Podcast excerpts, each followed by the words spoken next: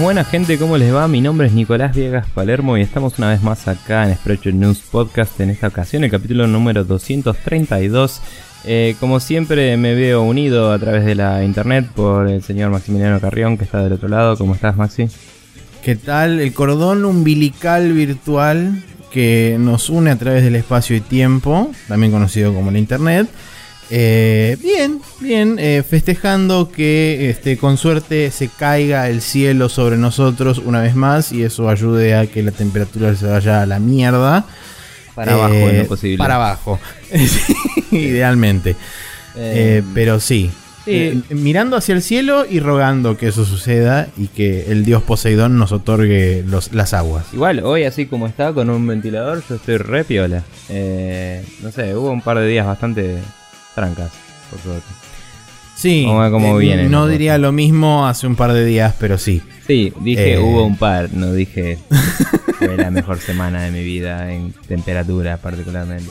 Pero bueno, bien, eh, vamos a, como siempre, agradecerles a las personas bellas que nos han comentado, como por ejemplo el señor Marcerosa, Rorro Rorro Cistaro, eh, Neko Bacchiani, Seba Saga, Román Frontini, Pyro de Persona No Se Cae y Santi Rod. Eh, muchas gracias a todos ellos por pasar por los distintos medios de comunicación que en breve diremos y dejarnos distintos tipos de comentarios y eh, notas al pie. Eh, Maxi, vos tenés un comentario de Marce para destacar aquí. Sí, que dice muy este, sucintamente, eh, cuando Maxi habla de las sidequests de trata de menores en el Yakuza y Nico dice hay que tratar esos temas, flashé que iba a decir hay que tratar menores.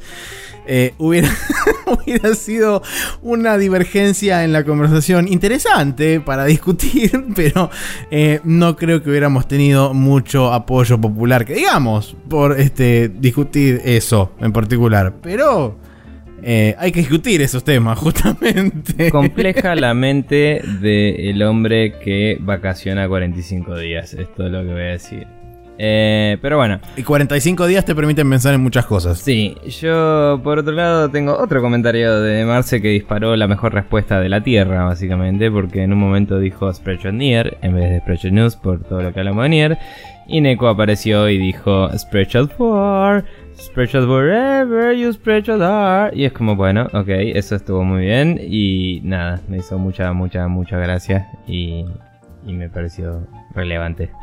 Em, Hay que sumar también al comentario que Marcelosa confundió horrendamente la canción de Celine Dion por una canción de Iron Maiden y el señor Seba Saga lo corrigió en consecuencia eh, y eso también este, incitó la, la risa y la carcajada de mucha gente, que en este caso éramos dos. Sí, mucha gente, cero, cero en total. Somos dos personas acá. Pero es bueno. verdad, sí. Eh, bueno, nada, ¿cómo hace la gente Maxi para contactarse como hizo toda esta... toda Bueno, esta- por el momento, o sea, por el momento hasta que cambiemos y digamos otra cosa, eh, para la gente que quiera mandarnos artículos de opinión o temas de discusión, como ha hecho hace un tiempo Sergio Suárez y hemos utilizado el tema la semana pasada, como han hecho también ya incontables cantidades de personas, pueden mandarnos un mail a contact.spreadshotnews o si no, en caso de querer opinar sobre algo que dijimos en el programa o querer contestarnos algo particularmente de lo que estamos hablando, eh, pueden hacerlo a través de facebook.com barra News o en spreadshotnews.com donde está todas las semanas posteado en ambos lugares el eh, episodio del podcast. También si quieren acercarse, ya nuestro Tumblr está funcional, así que pueden pasar por spreadshotnews.tumblr.com. Eh, los capítulos ahí quizás se postean con un par de días de diferencia o un día de diferencia con respecto al sitio. Cuando nos acordamos mientras no sea el lugar principal. Exactamente, pero digamos que al día de hoy está al día con respecto al resto de los, de los lugares donde se pueden conseguir los, los podcasts. Y por último, si quieren este, charlar sobre alguna noticia en particular y tienen así algún comentario cortito del pie, era arroba News en Twitter, donde también nos pueden hacer preguntas de todo tipo eh, o índole o capacidad o característica. Y si este, yo me acuerdo de abrir Twitter en algún momento mientras estoy en el laburo, quizás les conteste, eh, quizás no. Eh, pero así son las reglas del juego. Ah, este mm, no, no es necesario hacer un quick shot ni nada de eso, pero finalmente vi One Punch Man debido a que, bueno, justamente en este año se viene la segunda temporada. Próximamente a salir, creo que en abril empieza. Para mayor información, escuchen Esponja cuando arranque de vuelta en abril, para la gente que escucha este, cosas animescas y demás. Em, pero creo que arranca en abril. Eh, me vi la primera temporada. Excelente, muy buena, buenísima, increíble. Está todo muy bien con lo que pasó durante todos los 12 capítulos. Si querés practicar, tengo los mangas acá en japonés. Bien, copado. Yo me pensaba poner a leer el manga de cero a través de la interwebs, así que. Eh, y después seguir leyendo porque no iba a aguantar hasta abril. Pero ya que venís la semana que viene, te los puedo prestar si querés. lo lees Bien, perfecto. Bueno, entonces eh, sí, y seguramente es papelito lindo. Em, eso nada, eh, está buenísima. Y aguante todo. Y Saitama es lo más grande del mundo. Y este, también Moomin Rider es un grosso. Sí, tal cual. Pero bueno, eh, ya que hemos terminado de hablar sobre cosas que no son jueguitos, podemos empezar a hablar sobre cosas que sí son jueguitos.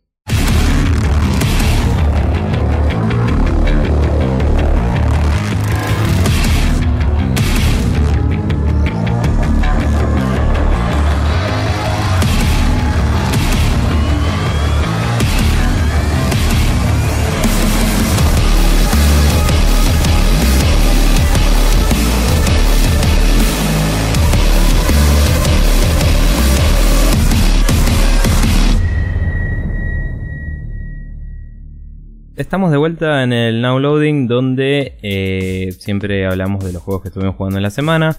Eh, en esta ocasión me parece que deberíamos arrancar por la jornada preciosa que tuvimos el domingo pasado eh, con esa persona que ya hemos mencionado muchas veces, que digamos que se llama Guillo L, no, es muy obvio, L, Leos, Hey Leos, eso, me salió mal el chiste, no importa.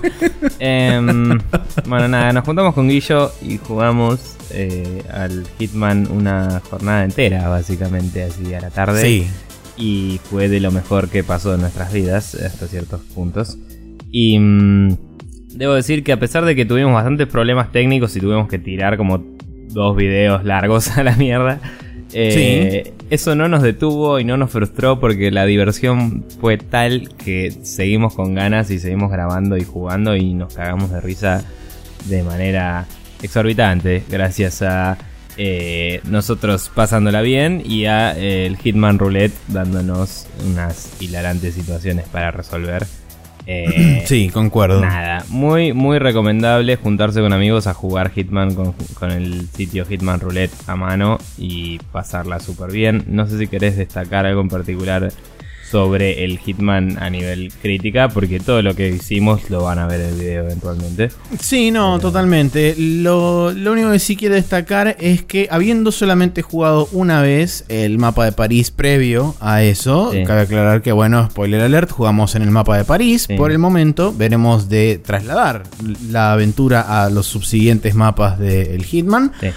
Eh, la verdad que. Esto, aclaramos. Eh, sí, por eso. Em, la verdad que fue muy divertido. Además de que, bueno, una vez que uno ya observa, digamos, cómo es más o menos la movida a medida que cada uno va repitiendo por ahí distintas cosas o, o, tomando determinados caminos y demás, es como que uno se va armando medio la estrategia dentro de la cabeza y va como eh, entendiendo muy de a poco cómo funcionan los NPCs, el mapa, los eventos, etcétera, etcétera. Entonces es como que eh, progresivamente a medida que lo íbamos haciendo y se va a notar en los videos, es como que cada vez, por lo menos en la primera mitad, tres cuartas partes de, digamos, cada uno de nuestros turnos, porque nos íbamos turnando cada vez que uno moría, le pasaba el control al otro, o el teclado en el caso de Nico, eh, y, y, se repetía de vuelta las acciones con distintos trajes, etc.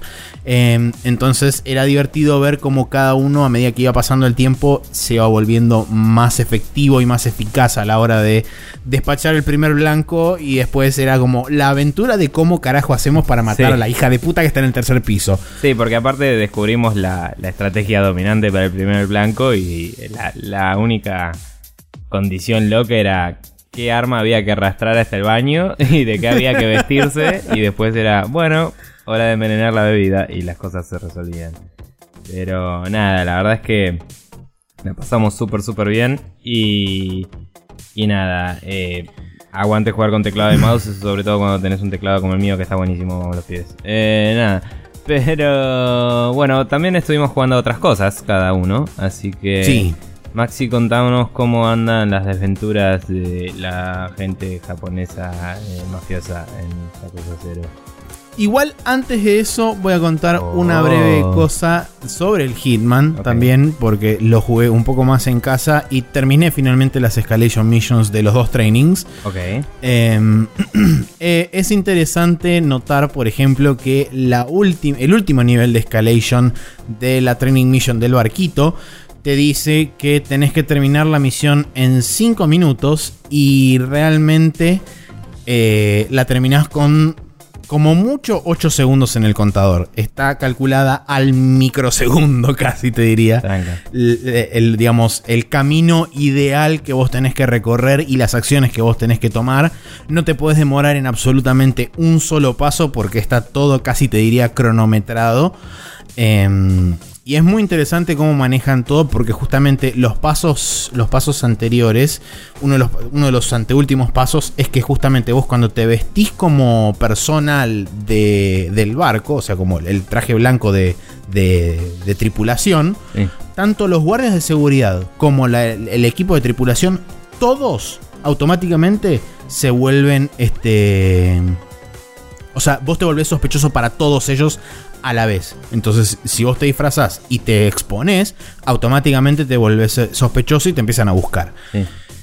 Eh, y los blancos que tenés que matar son al chabón de gorro, que ahora no me acuerdo cómo se llama, N- N- Newfork o Norfolk o algo así.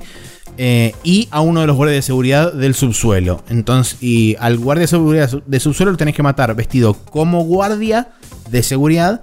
Y al chabón de gorro lo tenés que matar como parte del crew, como parte de la tripulación. Entonces, tenés que idear una estratagema bastante loca y copada para justamente lograr eso, que no te descubran y lograr llegar a la, una salida al, al tiempo suficiente que te queda en el cronómetro del reloj, que son 5 minutos, que no es demasiado.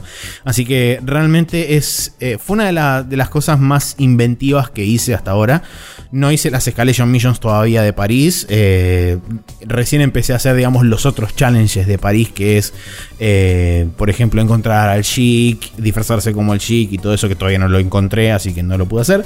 Pero digamos que la, la parte de las Escalation Missions, por lo menos del training, son realmente muy interesantes porque te abren la cabeza. A, a ver el nivel y a ver el, el movimiento de personajes, como, como decía la otra vez, de otra forma. Sí. Nada. Bien, ahora sí, eh, Yakuza 0. Bien. Eh, los 80 en Japón es uno de los mejores momentos de la existencia de la humanidad. Vamos a arrancar por ahí.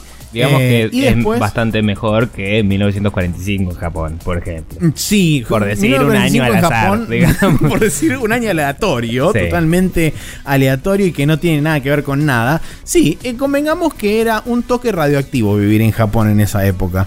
Em, pero no, la verdad que eh, una de las cosas que ahora me está consumiendo el alma y no puedo parar, porque es una mierda de lo bueno que está, es el minigame y lo pongo entre comillas muy grandes, porque realmente tranquilamente podría ser un juego extraído dentro de, o sea, sacado de ahí, puesto en, un, en, otro lugar, un juego digital, pero podría ser tranquilamente un, juego en sí mismo. eh, donde vos básicamente sos el presidente de una, de una empresa de bienes raíces, donde esencialmente lo que haces es comprar más que nada em, propiedades a las cuales vos le invertís en base a cada uno de los, de los rubros que cubren esas, em, esas entidades. Y el objetivo básicamente es acaparar la mayor cantidad de territorio para derrotar eh, a los otros mm, cuatro, en este caso serían eh, billonarios que están controlando todo el barrio de lo que es Kamurocho, que es como una- un sector donde hay básicamente timba, putas y entretenimiento en general. Entonces tenés cada uno de los sectores de- del barrio este, está dividido justamente un poco en base a eso y vos tenés que ir como ganando territorio a estos chabones e irlos derrotando en distintos ámbitos. Uno de los ámbitos, por ejemplo, es directamente eh, los chabones te mandan matones a tu área y eh, empiezan a cagar a trompadas a los comerciantes. Entonces vos como protector tenés dos posibilidades. Una, contratar guardias de seguridad para que esos guardias de seguridad se ocupen de los matones que te manda el enemigo. O vos ir personalmente como Juan Carlos, presidente de la empresa, que además es un ex yakuza que te caga a trompadas 75 pibes a la vez. Plantarte de manos y cagarlos a trompadas vos por tus medios.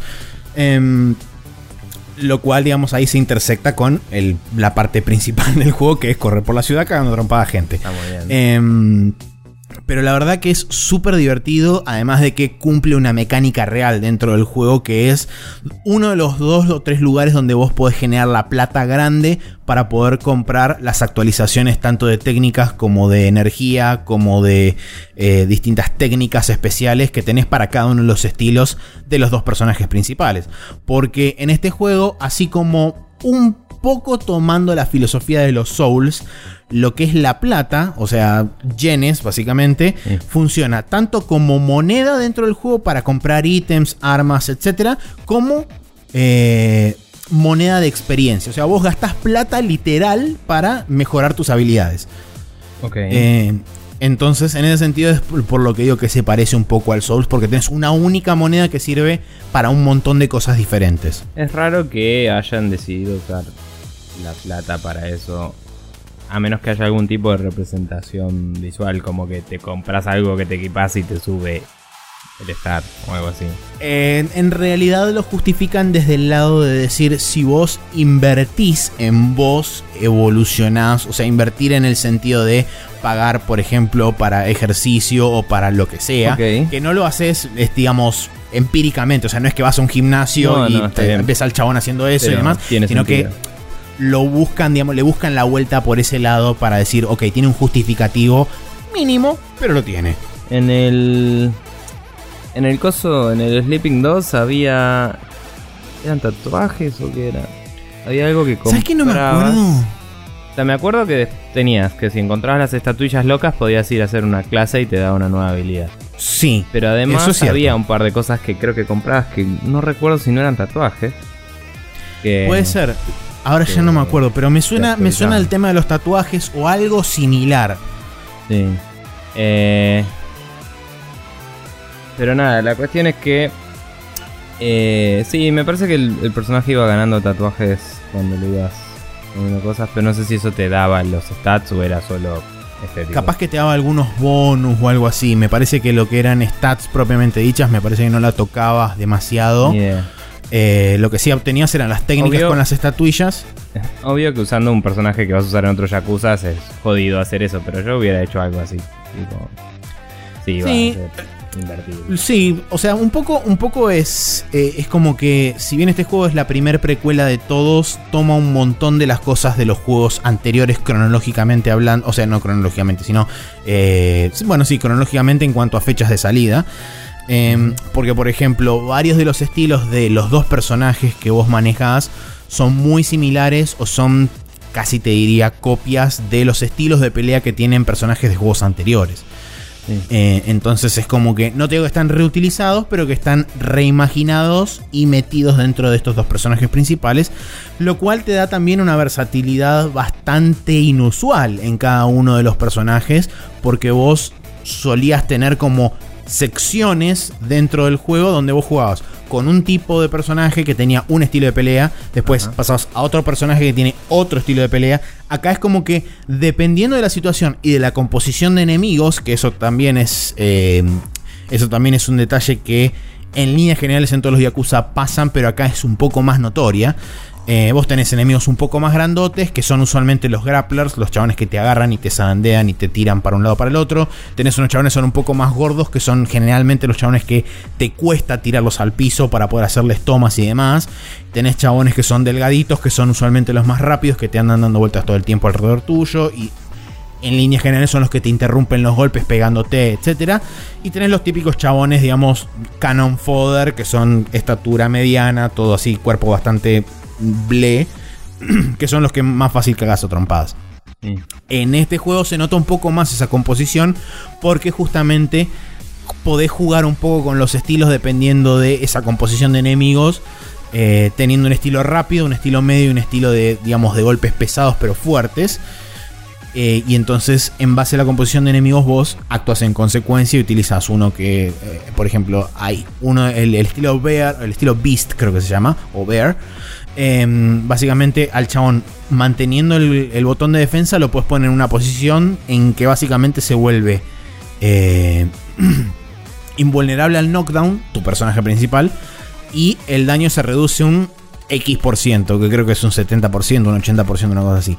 Entonces vos si querés bancar golpes hasta determinado punto, te puedes poner en esa posición y cuando te dejan de llover trompadas, de repente cazas a uno de la cabeza y lo tiras para otro lado, etcétera, etcétera. Entonces, en ese sentido me parece que tiene un poco más de sentido ahora la composición de enemigos con respecto a otros juegos anteriores. Claro.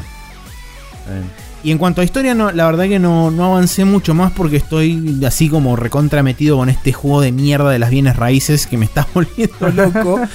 Eh, y, y la verdad que la estoy pasando increíble porque es tipo correr, caminar por la ciudad, encontrar un negocio que se pueda comprar, lo compras y después volvés a tu lugar donde están, este, donde está, digamos, tu oficina, le, le inyectás guita para que avance, digamos, eh, su, su prestigio y tenga mejor calidad de ventas. Eso te en, en, en tiempo te da mejores ganancias. Que después o las reinvertís comprando más propiedades o las reinvertís en vos mismo mejorando tus habilidades. Entonces es como, ¡ah! Tengo un montón de plata. Y después de- descubrís cosas idiotas, como por ejemplo te cruzas con un chabón que tiene tanta plata que la tira así por la calle y el chabón te dice, probalo, vas a ver que está re bueno. Y tipo, ahora tengo la habilidad de, si no quiero pelear y quiero sacarme gente del medio, tiro plata por la calle y entonces la gente se, a- se, ama- se, se amontona sobre la plata y yo sigo corriendo y a mí no me joden. Y todo el mundo es tipo, oh, Arthur Fortune. Y. ah, claro, algo así. qué limado. Qué raro. Pero bueno. Si no, el, el Yakuza es así, es bizarreada por un lado, es momentos como lo que contaba la semana pasada de la quest esa de la trata de menores por otro, es súper drama en la historia principal de cada vez que cambias de personaje te dejan en un ultra cliffhanger que es un garronazo y es tipo, conchudo de mierda, decime qué pasa después. Eh, y así estás, Bien. entre una cosa y la otra. Está muy bien. Bueno, em, yo por mi parte estuve jugando además eh, básicamente dos juegos de estrategia eh, eh, RPG táctico. Uno de ellos es el nuevo Fire Emblem de celular que lo bajé hoy y lo probé un poco, debo decir, no mucho. Pero la verdad es que está bastante bien. Los mapas son pelotudamente minúsculos, lo cual ya dije que no sé si es la decisión más copada. Pero la verdad es que funciona muy bien eso. Eh, yo pensé que iba a ser más frustrante, pero eh, es como que tiene en los muy pocos que jugué, como que ves que el set de reglas y el diseño de nivel está bien armado. Eh, Y se resuelve hasta cierto punto, por lo menos en las primeras misiones, que estás muy limitado en lo que tenés y, y- y contra qué enemigos te enfrentás. Se resuelve medio como. Más como el Advance Wars que como los Fire Emblem.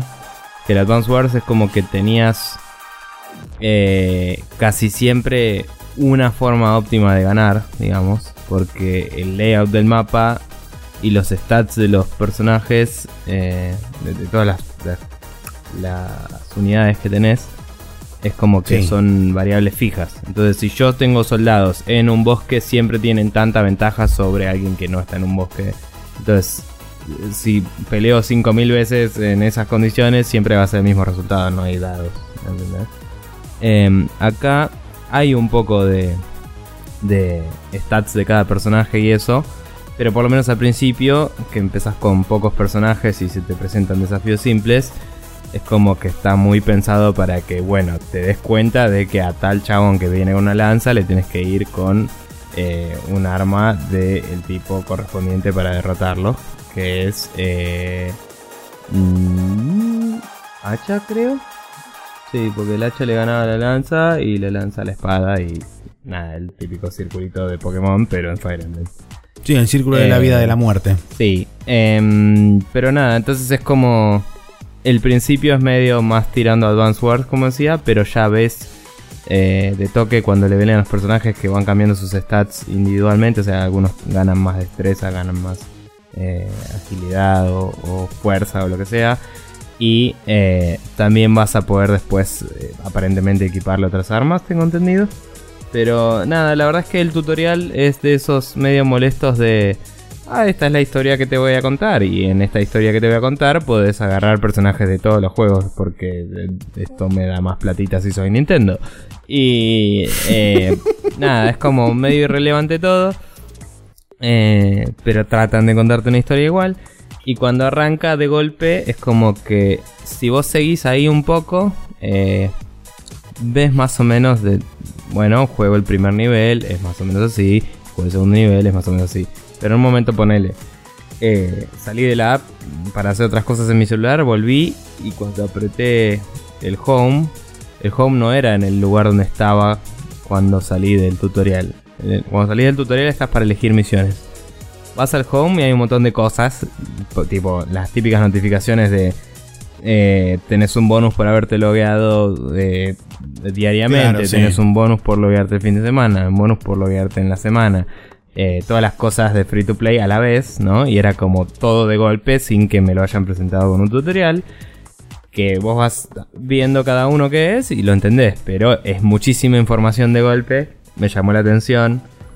Eh, y después vi, ok, acá es donde elijo el mapa y en el mapa puedes elegir quest o otras cosas. Por ahora seguí con la quest, no tengo idea de qué onda las otras cosas. Y nada, jugué un par de misiones más está bueno, es bastante Fire Emblem. Yo pensé que iba a ser un poco más simplificado, pero está bien, digamos. Eh, lo único que sí tiene por ahora, como dije, es que hasta que no tenga más variables en juego, eh, estoy muy limitado en lo que puedo hacer. Y por ende no puedo omitir una opinión mucho más grosa, pero la verdad que está bastante bien. Como juego de Tactics gratis en celular está bastante zarpado y no sé si no conozco alternativas porque no busqué y no jugué nunca Tactics en celular. Eh, y sé que, sé que hay igual, eh, pero... Pero nada, o sea, ver una con branding de Fire Emblem hecho por Nintendo, hecho por un equipo que parece saber exactamente lo que está haciendo. Artísticamente, ¿qué onda? ¿Te copan más o menos por las cosas que están yendo? Porque no te digo que leí así como las super críticas positivas al respecto, pero vi un par de personas que dijeron, la verdad que para hacer un juego mobile tiene cosas como que decís, mira qué bien. Mira, el... tiene lecciones bien de juego mobile, en el sentido de los botones tienen degradados y lucecitas y boludeces que podrías ver en cualquier juego, digamos. Look at the pretty colors, claro. Eh, claro, pero quizás con la diferencia nada más del estilo artístico eh, de los personajes y eso siendo marcadamente de, las nuevas tendencias de Fire Emblem. Dicho eso, cuando aparece un héroe de los viejos Fire Emblems, tiene un estilo medio intermedio, pero como que si es de los viejos se nota que el dibujo es más, si querés, como un anime clásico, ¿no? Ok, bien. Entonces como que cada uno eh, está dibujado más o menos para representar al personaje. O sea, dentro de una línea estilística, cada uno, dependiendo de su antigüedad, tiene rasgos más marcados que otros. O sea, tienen, no tienen armaduras rehechas y eso, por ejemplo. Si uno tenía una armadura simple en su, en su Fire Emblem original, es tipo, bueno, armadura simple. Eh, lo justifican con el hecho de que son de distintos mundos, ¿no? Eh, claro. Entonces quizás un poquito lo tunean para que parezca como que todos son humanoides, digamos, humanos o lo que sean. Algunos son dragones, pero no importa. Eh, pero sí es como que se nota que los diseños nuevos son mucho más complejos que los viejos y, por ahí tienen un estilo más moderno de, lo que es tipo el estilo de anime o lo que sea. Em, pero bueno, nada, la verdad es que, eh, digamos, eso sobre el diseño de personajes cada vez que destrabas un personaje puedes apretar una lupita y tipo esconde todos los stats y eso y te deja ver el personaje y, y tienes una mini galería de imágenes que te deja ver varias eh, imágenes que creo que en el gameplay lo vas a ver según en qué estado está.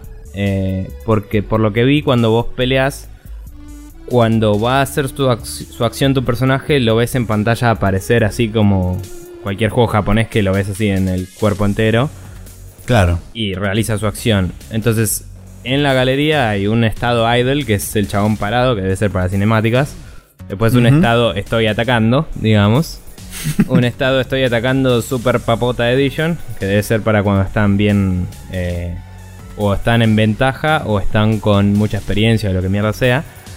Eh, Claro. Y después tiene un estado medio cagado a palos. Que cuando había dañado bastante a un enemigo y después ese ene- enemigo me atacó, vi que tenía este otro estado. Por eso digo, es interesante que te deja ver eso. O sea, para alguien que le gusta coleccionar personajitos y todo eso, poder ver la galería de imágenes, poder ver sus stats, poder ver la historia, todo, es bastante... Claro. O sea, para alguien fanático de la saga que sabe todas las referencias y eso, está bueno eso. Yo la verdad que solo conozco el de 3DS y jugué muy poquito al de Game Boy Advance hace mucho tiempo y no me acuerdo un choto. Pero... Pero onda, me parece muy apreciable que le hayan metido todo eso. Y el estilo artístico en el juego es súper funcional. Eh, me gustaría un poco más que fuera... eh, como dije antes, más sprites viejos pixelados o el 3D de la 3DS, porque ambos son totalmente asibles. Eh, pero debo decir que, a pesar de que no lo jugué mucho, en el tiempo que lo jugué no me bajó casi nada la batería, que eso en un juego es bastante importante. Y, y me imagino que priorizaron eso y por eso usaron arte 2D. Muy Eh, loco, porque justamente Neko, por lo menos en la versión de iPhone que me comentó él, lo jugó creo que fue una hora y se le apagó el teléfono directamente. O sea, ni siquiera le tiró el mensaje de batería baja ni nada de eso. Eh, No sé qué carga previa tenía el teléfono de él, eso no me lo dijo. no sé, Pero bueno. yo insisto, no jugué mucho, pero no noté un, una descarga importante de la batería, a pesar de que, así como han dicho varios, el juego lo bajás y después te baja más cosas. Entonces digo, a pesar de haber bajado como 400 mega dentro del juego y haber jugado un par de misiones, que habrá sido un total de, no sé, media hora de juego, no jugué muchísimo. Eh, No vi que bajara, digamos, así como, oh, un 10% de la batería, mientras que en otros juegos sí, ¿me entendés? Ok. de toque. En otros juegos en media hora te bajas un cacho de la batería. Eh, pero de nuevo, todo esto puede cambiar cuando me ponga más y es una primera impresión, si querés. Ok, Eh, pero bien. bueno, eh, reportaré más sobre eso la próxima. La verdad es que lo tuve que bajar de, de APK Mirror, que es un sitio de aplicaciones de Android que te las bajas. Las aplicaciones oficiales, eh, hay gente que las baja del store y las sube ahí, digamos y son la misma versión, o sea, son la versión super legal copada, pero eh, para instalarla, digamos, lo que se llama side loading, creo, eh, instalarla por afuera del store, digamos, eh, porque acá no está disponible por ahora. Cuando esté disponible, probablemente lo adquiera el store solo para tenerla ahí más fácil del acceso. Em, pero bueno, Fuera de esto, me puse a jugar. eh, en vez de terminar el Chrono Trigger como debería, porque soy un imbécil, me puse a jugar otro juego en mi 3DS, que es el From Mission 1. Eh, eh, en particular, el port de DS del juego, que es eh, la versión que salió en Play 1 en Japón, hecha un poquito mejor y con controles en la pantalla touch y con algunas unidades extra y, y partes de robot extra de otras partes de la saga aparentemente. Em, todo esto, eh, o sea, no sabría reconocerlo porque nunca lo jugué antes, pero nada, como que después salieron precuelas, salieron secuelas, todo y se ve que metieron algunas cosas eh, relevantes como suelen hacer también en los Fire Emblem, ¿no? Que es como, bueno, si vas caminando por ahí, por ahí te cruzas con un héroe que estaba en otro juego y puedes agregarlo a tu party. Eh, cuestión que From Mission, eh, para quien no sabe, es un juego táctico de robots japonés eh, bastante eh, conocida la saga, que tuvo unas 5 entregas de táctico y después se fue para otro lado y murió para siempre. Em, Un poco, sí. y la verdad que el primero lo- está muy bueno. Empieza con un tutorial que te explica bastante cómo jugar así nomás, digamos. O sea, cómo, las interacciones básicas que necesitas saber. Pero después te larga y tenés toda la información de la Tierra en tu cara. Más todavía que en el, que en el Fire Emblem, como decía recién. Solo que como es un juego viejo es todo de texto, ¿no? Entonces es como miles de menús de texto que te perdés re fácil. Eh, es medio bardo eso, pero como soy una persona que cree en leer el puto manual y sabe que es un juego viejo y me lo compré en la cajita con el manual, me puse a leer el manual antes de jugarlo y es como, ok, acá está esto, acá está aquello, perfecto. Eh, igual aún así es como que te libera y al toque tenés mucho para hacer. Empezás en una ciudad donde en la historia, ¿no? Tenés una especie de misión donde estás haciendo una exploración a ver qué está pasando en una base militar de los rivales. Eh, en el setting hay como una especie de unión de así de continental de las de las fuerzas. La Europa todas se unen, no sé si también con parte de Asia continental. Eh, Oceanía se une toda y América se une toda. Eh, cuestión que entre América y, y Oceanía sale como una nueva isla por una cuestión de placas tectónicas y plot que hace que eh, haya un interés en nueva, nueva tierra para, para explotar y para, y para vivir ahí. Creo que había también como unos minerales copados para explotar y toda la bola. Recursos. Entonces los dos, eh, tanto Oceanía como América, hacen un claim sobre la Tierra y eh, toman la mitad cada uno más o menos y hubo una guerra y quedó como, bueno, cohabitemos eh, en una tensión acá armamentista, ¿no? la, mm, el juego cuenta que en una situación así de tensión entre la, así medio guerra fría, vas a investigar qué onda una, una base y eh, de la nada aparecen chabones de estos de América. Vos estás jugando con la facción de, de, Japón, digamos, la de, la de Oceanía, claro. Hay dos campañas igual, pero empieza la historia ahí. Eh, ah, y nada, estás viendo qué onda en esa situación y de golpe caen los, los yankees, americanos, whatever, y revientan su propia base y, matan a la mujer del protagonista porque aguante matar personajes para dramatismo. Claro. Eh, a pesar de queremos traumas. Claro, a pesar de que el, juego empezó hace dos minutos y nunca hablé con la mina en la vida, pero bueno. Em, y nada, es como. Eso dispara la nueva guerra, la segunda guerra de esta isla, ¿no? Y. Y se arma el quilombo. Entonces a tu chabón medio como que lo retiran y, lo borran de la, del récord y como que nadie sabe bien qué pasó ahí excepto vos y tu escuadrón y los, y los que causaron eso y todo el resto asume que los de Oceanía atacaron a los otros y eso empezó la guerra. Es medio conspiracional el asunto. Ok. Y viene alguien a buscarte y te dice, vos estás así como peleando en una especie de arena de robots, porque sí, eh, porque estás retirado de la milicia, digamos y viene alguien a buscarte y te dice, che, loco, eh, estamos acá armando un grupo de mercenarios eh, para pelear por nuestro bando. La verdad es que la guerra está medio mal y necesitamos gente grosa como vos. Venite y tipo y vas a poder vengar a tu mujer. Y es como, bueno, dale, vamos a vengar a mi mujer. Y te prendes y ahí empieza la, historia. La primera misión ya me hizo mierda. Eh, la volví a empezar y la hice bien. Eh, la segunda misión la tenía casi perfecta, hecha entera. Perdón, la primera misión la tenía casi perfecta, hecha entera. Y en un momento me mataron a mi chabón principal y perdí en el último turno, digamos.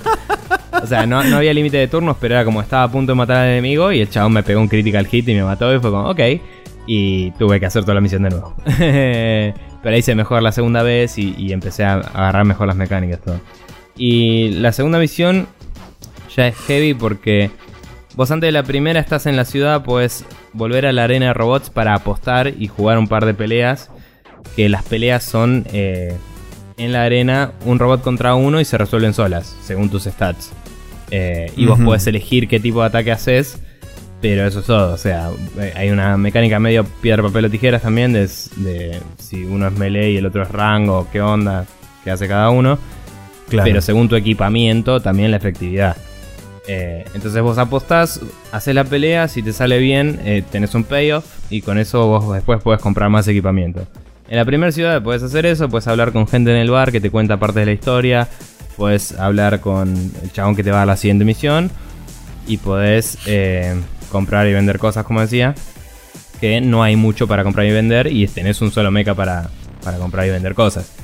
Eh, ya para cuando cumpliste la primera misión tenés el, el nuevo escuadrón y cuando empezás la segunda misión ya tenés, eh, estás en la segunda ciudad esperando a salir y ya tenés que equipar 5 mechas de una, tenés un montón de opciones para comprar y, y ya es como no sé ni, ni, ni qué mierda le- me conviene para cada uno porque cada chabón tiene stats distintos y esto tipo ya es como que escaló de toque. La curva de Claro. dificultad se fue de soy un chabón con unos stats y un robot a soy cinco chabones con cinco sets de stats y cinco eh, robots. Y se fue a la chota. O sea, los equipé más o menos a cada uno como me pareció, qué sé yo, me mando la misión y la empecé a comer dobladísima, así que me parece que voy a tener que eh, volver a la ciudad y tunear un poco más a los robots. Pero, Claro. digamos, fuera de eso, fuera de que la, la forma de escalar es un poco heavy, me pareció muy bueno, me parece que las mecánicas están muy, muy bien planteadas. El- la ventaja de terreno y eso se lee muy clara dentro de todo, a pesar de tantos menús de textos, ¿no? Me parece que está bastante bien. Y mm, hay como superioridad de, de- de- de terreno, de estar arriba. Y, y, o sea, si estás en terreno elevado, si estás en lugares co- boscosos, todo eso te da distintos sets de, de visibilidad y de defensa y todo eso. Y, y cuando vas bajando enemigos, a veces te dropean partes de ellos que puedes después incorporar. Y no llegué, pero en el manual leía que después hay como unos camiones de supply que vos puedes, si perdés un brazo, ponele, puedes ir al camión y agarrar de ahí otro de los brazos que tenés en tu stock y equipártelo. Entonces Claro. no te reparás el brazo hasta que salís de la misión, pero puedes reemplazarlo si hace falta. O sea, Claro, pues ya tenés, tenés el ítem y no es que perdés directamente el ítem del brazo. no, no, se repara, pero te- eh, tengo entendido que se vuelve carísimo reparar las partes y por eso tenés que fijarte mucho. Eh, y nada, está bueno. Si, si le destruís las piernas a un robot, no pierde toda la movilidad, pero cuando un terreno tiene es costoso de atravesar, por ahí no puede atravesarlo, en vez de atravesarlo con costo. Lento, claro. Eh, y cosas así. Entonces, como que los vas deshabilitando de a poco. Si le bajas los dos brazos a un robot, ese robot no te puede atacar. Entonces, efectivamente, puedes ignorarlo hasta que se termine la, la partida y ahí lo destruís al final. Hay formas y formas de hacer las cosas. Al principio, los, tus chabones atacan a lo que le pinten. Y después hay algunas habilidades que te van a dejar targetear un poco más, tipo el Fallout, ponele. Eh, pero a eso no llegué todavía. Pero está bueno porque tenés armas que son medio spread, o sea, dispara, te dice, tiene 5 ataques que hacen 2 de daño. Entonces eso puede ser a cualquier parte. O puedes tener uno que hace un ataque de 10 de daño. Entonces sabes que ese va a romper mucho una parte. Pero el problema es que capaz que mm, le pifiaste y ya está, se acabó el ataque. O sea, y todo así. Entonces es, es todo números y todo ponerse a tunear las cosas y, y ver qué te conviene contra qué y todo eso. Y, y está bueno. Y la historia va tranqui, pero interesante. Eh, y el arte está, sobre todo de los personajes en el juego. Todos los sprites obviamente son 2D normales. Pero los personajes en sí tienen un arte basado en el artista principal de Final Fantasy que no me sale ahora. Eh, el viejo, Eh. el, el que hacía las tapas de los Final Fantasy. Sí, eh, coso. Puta que lo parió. Ese. Eh, pero bueno, nada. O sea, vos ves los portraits de los chabones y en vez de verse acordes, digamos, al, al estilo de arte in-game, se ven Yoshitaka a mano. Sí, se ven estilizados con el estilo de a mano y, y es, es bastante loco eso, digamos. Eh, pero bueno, nada, la verdad está, está muy bueno. Obviamente, eh, dentro de lo que podían hacer en la época de Super Nintendo, ¿no? Tengo entendido que el, el de, el de Play 1, el, el 3, es el mejor de todos y, y tiene muchísimas cosas mejores en teoría. Pero el primero, la verdad es que arranca bien y está copado. La historia empieza muy simple, pero estoy esperando eventualmente super conspiraciones y cosas locas. Super Japón, claro. Y, y nada, por ahora no decepciona. Así que. Aguante. Bien, perfecto. Eh, Robotitos que se pegan. Tactics Galore. Y nada, ese lo tengo también en japonés para, para Super Famicom, así que. Podríamos jugarlo en japonés algún día más, sí. ¿Qué sé yo? Podríamos. No sé. Bueno, eh, muchos jueguitos han sido jugados esta semana dentro de todo, o por lo menos han sido muy jugados. Pocos jueguitos, tal vez. Em, Sí. Pero creo que es hora de hablar de las noticias, así que vamos para allá.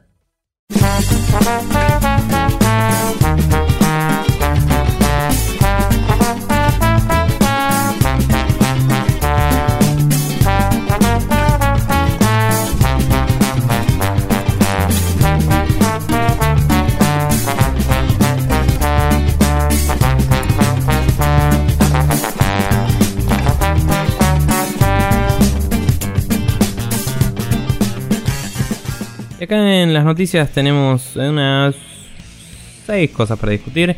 La primera de las cuales es que InXile alteró varios de sus stretch goals del Kickstarter de Torment Tides of Numenera y después salió a justificarlo. Em, la verdad es que eh, no estoy del todo al tanto de cuáles fueron las justificaciones, pero sé que habían reenfocado los esfuerzos en, digamos, eh, mejorar las partes del juego que les parecían que eran más relevantes. Sí, en vez de eh, hacer los stretch. En esencia, lo que modificaron fueron dos cosas. Primero, la traducción en italiano no iba a ser posible. Y segundo, la, la recompensa que incluía. Creo que iban a ser un total de. O sea, hasta donde habían llegado con los stretch goals, incluían nueve companions, de los cuales solo van a ser seis. Em, Pero iban a tener, Y- eso era, pero iban a tener más diálogos y ser más. Iban a tener más, De hecho, eh, cuando empezaron a desarrollar los companions, se dieron cuenta de que los companions iban a ser mucho más complejos y iban a tener un montón de más, más de interacciones, ya sea con la party, como con el mundo, como con el personaje principal. Entonces, por cuestiones de tiempo, decidieron recortarlo de 9 a 6.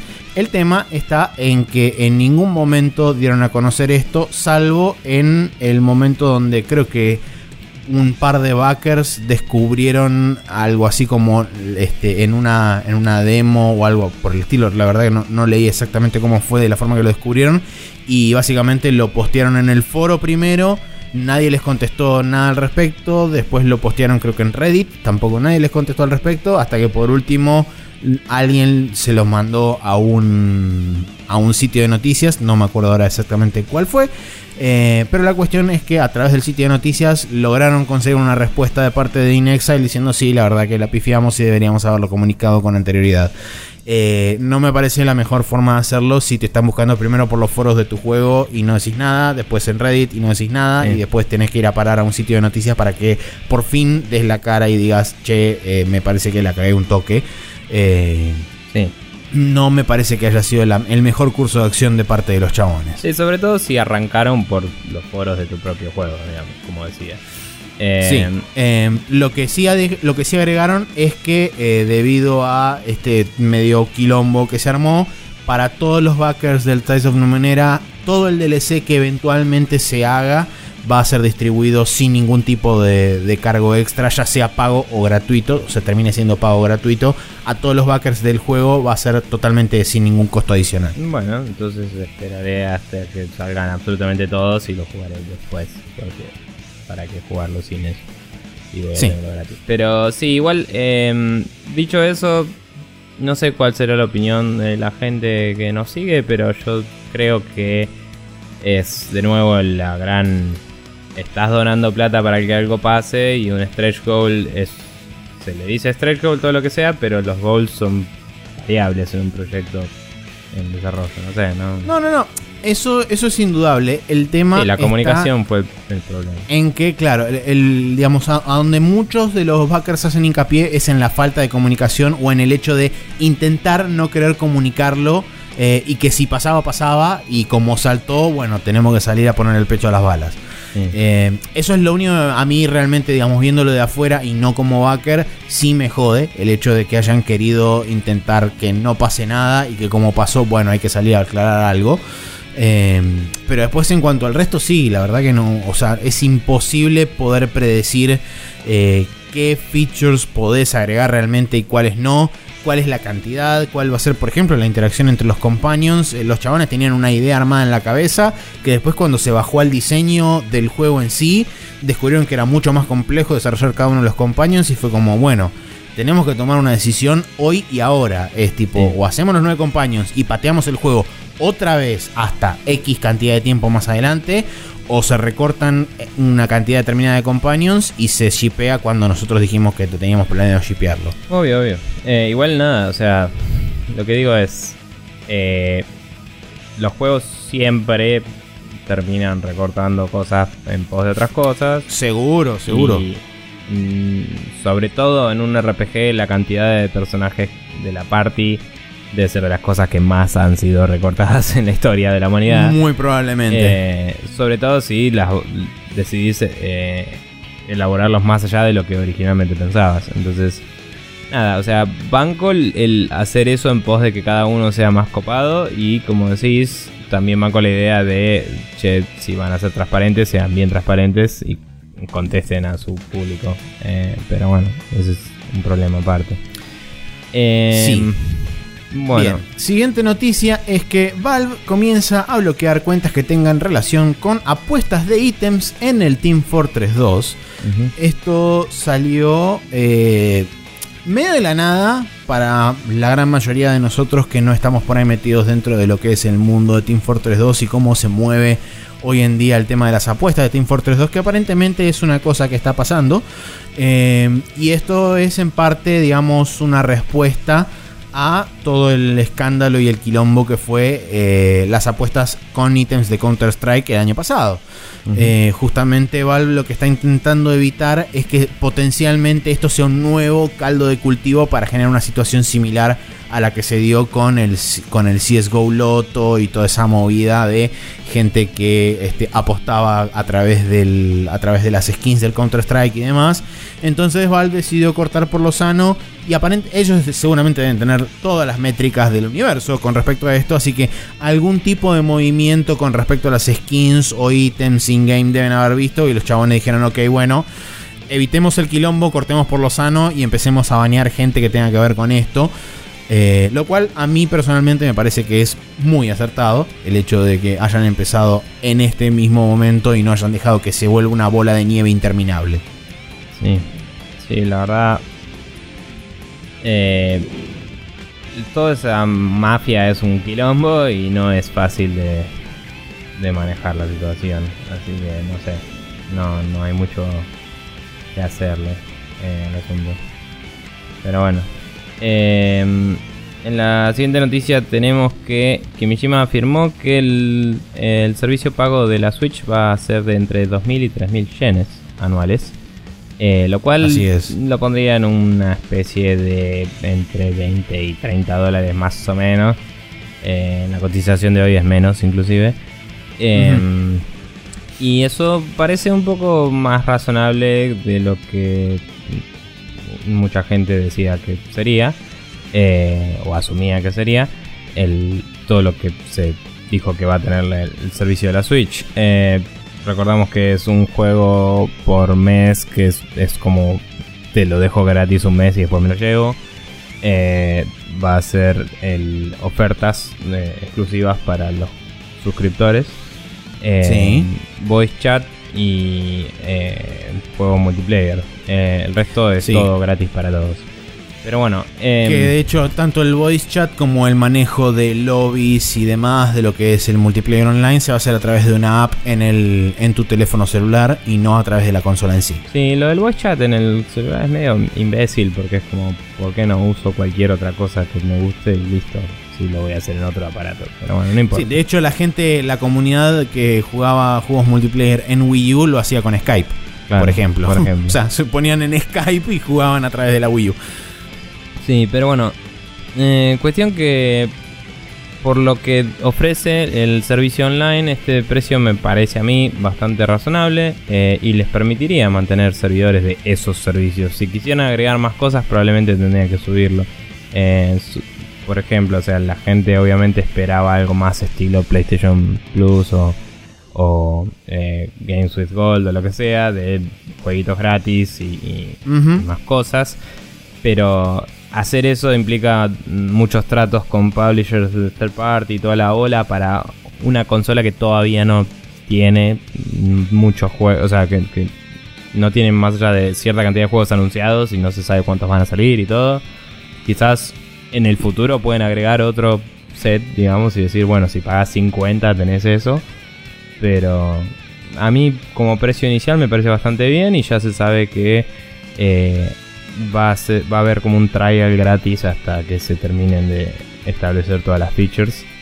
Em, así que nada, eso es lo que se informó ahora. También aparentemente van a ponerle eh, eh, eventualmente VR a la Switch. que había una de las patentes de Nintendo la, última patente que, sacaron con el hardware ya final de la Switch, eh, uno de los cuadros dibujados tenía como una especie de ponele que Google Cardboard alrededor de la Switch que te permitiría dividir la pantalla en dos y mirar a través de unos lentes a ver sí o Google Cardboard o Simil Gear VR una onda, una, onda por el estilo. pero bueno eh, lo, lo interesante de esto es que en cierta forma me parece que Nintendo está como reconociendo que eh, su ofrecimiento para el servicio pago, digamos, del online y demás, eh, no, no quiero decir que no está a la altura de los otros, porque realmente hoy en día yo, por lo menos por la única razón que pago el servicio de Plus es por el online store, eh, por el, online backup y nada más, porque ni siquiera los juegos que están gratuitos mes a mes los bajo, o sea, no, no me acuerdo ni me importan realmente bajarlos. Sí. Em, pero mm, reconozco que eh, Nintendo está teniendo por lo menos el tino de decir, ok, bueno, nuestros, nuestro set de ofrecimientos es este y por, este, por esta cantidad de cosas que les ofrecemos, por encima de lo que ya va a tener todo el mundo de base gratuito, eh, me parece un precio acorde. Eh, sí, o sea, yo desde mi punto de vista lo que hace Nintendo es decir, necesita, o sea, esta plata va a ser usada para mantener el servicio y si y nada más. No te lo está tratando de vender como una feature como PlayStation Plus y, eh, y Xbox Live Gold. Eh, o sea, en ese sentido, por eso digo que me parece muy bien el precio porque si no ofrecieran todas las cosas que ofrecen Xbox Live Gold y, PlayStation Plus, yo creo que tranquilamente podría salir esta plata o menos. Eh, considerando la cantidad de jugadores que tienen eh, suscriptos hoy, ¿no? O sea, sí, total.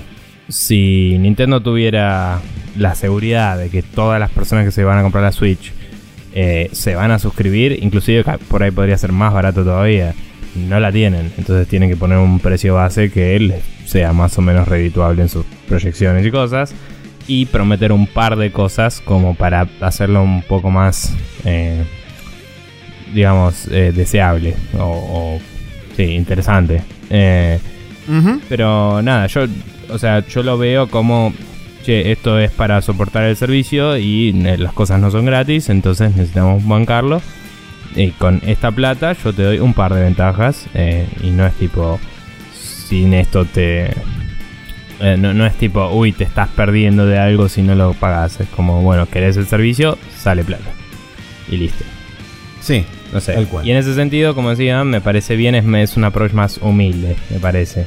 Eh, qué sé yo, para alguien que solo quiere multiplayer, por ejemplo, eh, pagar los 60 dólares al mes eh, en PlayStation Plus, por ahí es al pedo. o para alguien como vos que solo quiere el storage, es mucha plata al pedo. Vos por ahí te alcanza a decir, bueno, pago un mes al año y hago el backup de todo y dejo de pagar. ¿Entiendes? tal cual. Qué sé yo. Pero bueno.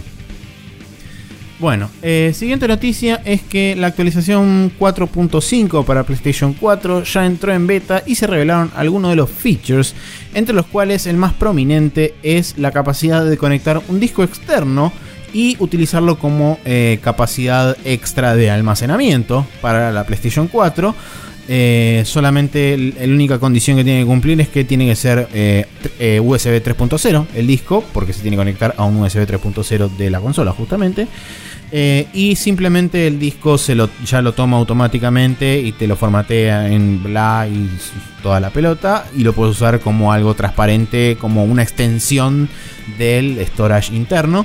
Eh, y va a soportar hasta discos de 8 terabytes en, tamaño, así que es una muy buena adición. Eh, digamos que ese es el, highlight o el, o el, feature más importante.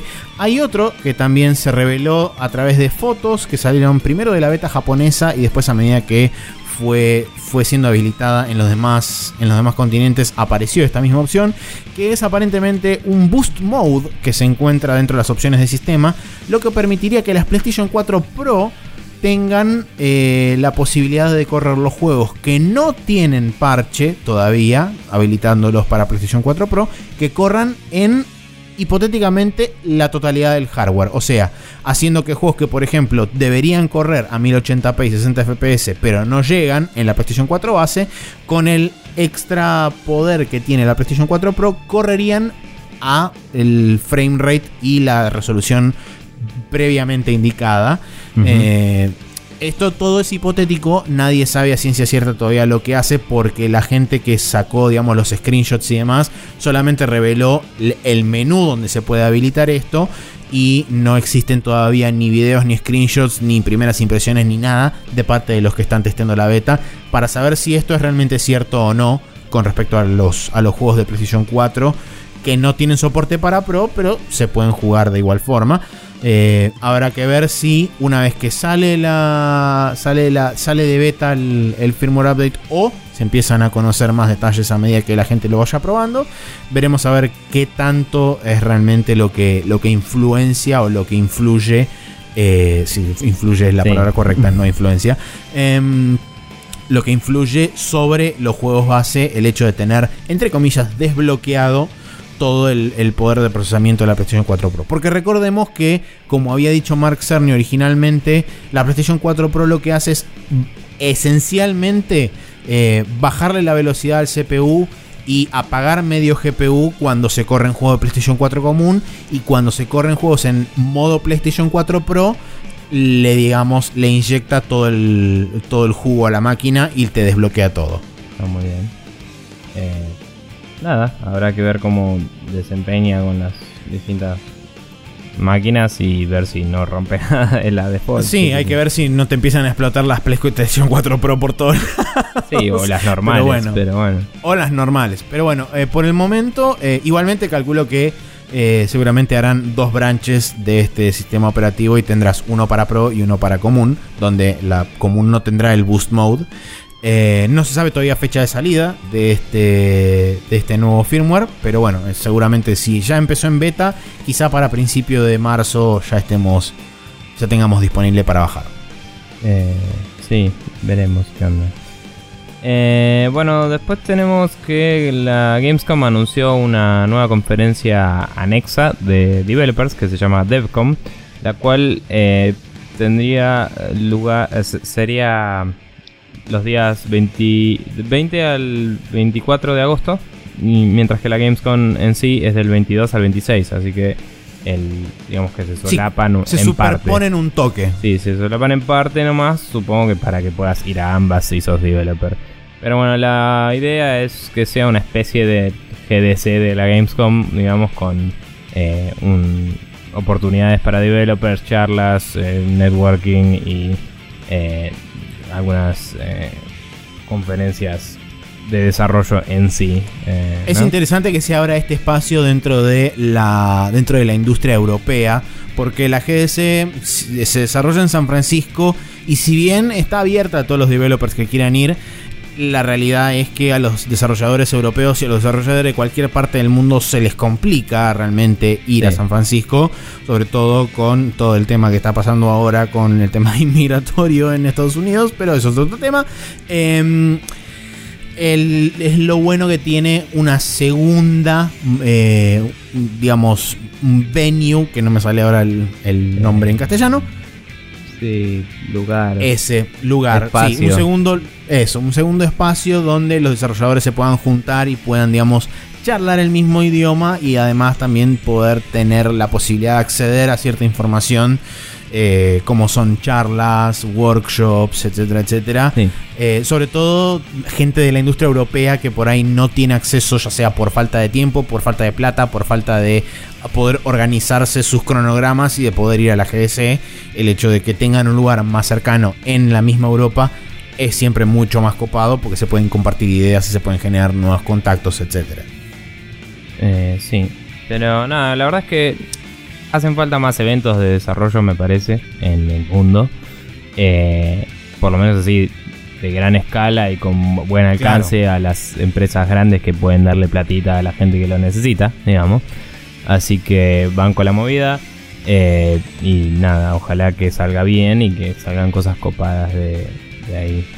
Pero bueno, eh, Contame, Maxi, de la. Sí, te cuento que lo último que hay que hacer es mirar hacia arriba. Y si uno observa bien en detalle en este mismo momento, primero que se va a mojar toda la cara porque está lloviendo. Y segundo, que después de atravesar la capa de nubes y la estratosfera y los cohetes que viajan a Japón y China en cualquier parte del mundo en una hora, como habían prometido ciertos personajes, uno se encuentra con ese pequeño destello de luz de esperanza que desciende hacia la tierra en su traje impertérrito e impoluto, el héroe de los niños, el héroe de los grandes y por qué no el héroe de los antepasados que quizá lo hayan podido disfrutar en algún momento o no, porque hay que ver si su existencia había sido determinada en ese momento o no. ¿De qué estoy hablando?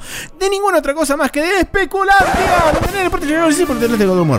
En esta ocasión tenemos que, como ya habíamos comentado la semana pasada, eh, Eidos Montreal y eh, Crystal Dynamics, que son parte de Square Enix, son los primeros estudios en estar envueltos en el desarrollo de este super mega contrato multimillonario y multianual y con Marvel Studios, va, con Marvel puntualmente dicho. Entonces, ¿qué sucede? Aparentemente esta y la aparentemente poca cantidad de unidades vendidas y la tibia recepción que tuvo Deus Ex Mankind Divided en la prensa y en los usuarios habría hecho que el próximo Deus Ex se haya cajoneado de forma indefinida. Em, no está confirmado ah, tanto sea por Eidos como por Square Enix esto, pero son eh, comentarios que han llegado a la prensa a través de las famosas fuentes anónimas.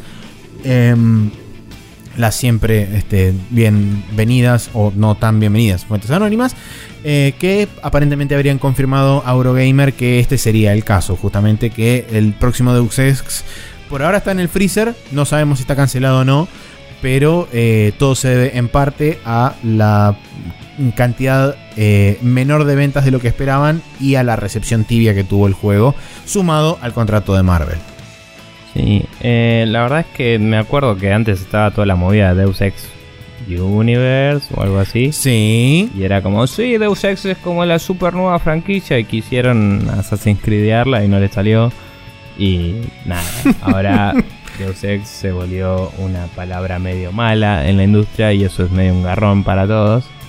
Sí. Eh, y nada, ojalá que que venga alguien así y diga, chicos, tengo la posta de cómo salvar la franquicia y lo hagan y se dejen de hinchar las bolas porque nada, es una linda saga y, está bueno que exista el cyberpunk en nosotros, pero nada, no sé por qué no no sé por qué no hicieron que probablemente para ahí va el siguiente, pero no sé por qué no hicieron una especie de puenteo a la historia del 1 y tipo termina y arranca el siguiente. Justamente la idea en Mankind Divided hasta que alguien vino y dijo este juego es demasiado grande, divídanlo en dos y por ende dividan el grupo que está haciendo el juego en dos.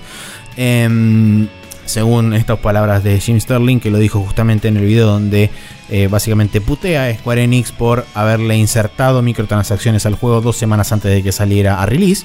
Em, pero bueno, aparentemente según fuentes internas que él tuvo contacto, el juego se terminó cortando en dos y se terminó desarrollando la primera parte que fue Mankind Divided y la segunda y última parte hubiera sido la, la tercer pata de esta trilogía que en realidad iban a ser dos juegos que hipotéticamente tenía un puente narrativo que llegaba hasta el principio o muy cerca del principio del Deus Ex original del año 2000.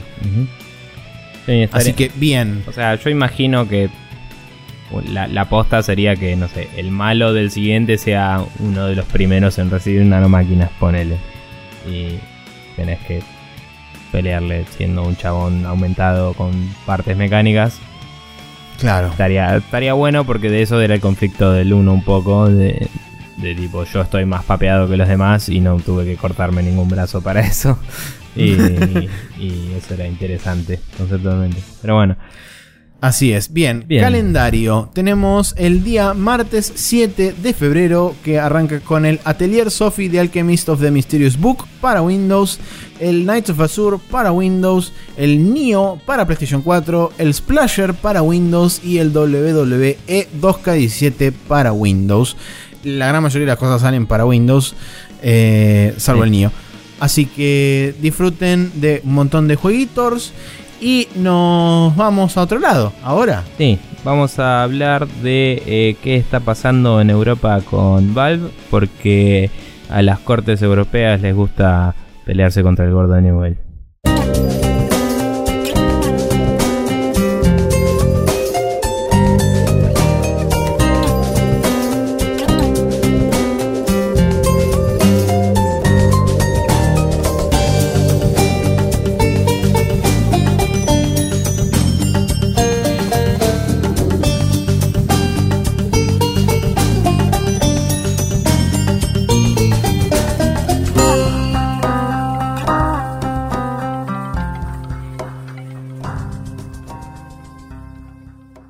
Estamos de vuelta acá en un hot coffee donde discutiremos eh, técnicamente dos noticias. Tenemos un par de fuentes para la misma, eh, pero eh, son un punto y un contrapunto de lo que está pasando ahora en las cortes europeas. Como decíamos, hay una especie de, de investigación dando vueltas a varias empresas, entre las cuales está Valve, por no sé si sería competencia desleal, digamos. Creo que justamente eres- ese era el término exacto. Sí, Eh. competencia desleal. Pero bueno, la moraleja es que las leyes europeas son bastante particulares. La Unión Europea tiene, obviamente, eh, fronteras abiertas en muchos aspectos y para poder mantener ese mercado eh, Competitivo. competitivo y fluyendo a través de las fronteras, tienen ciertas normativas que determinan que los precios no deberían irse muy a la mierda y que las cosas deberían estar eh, disponibles en-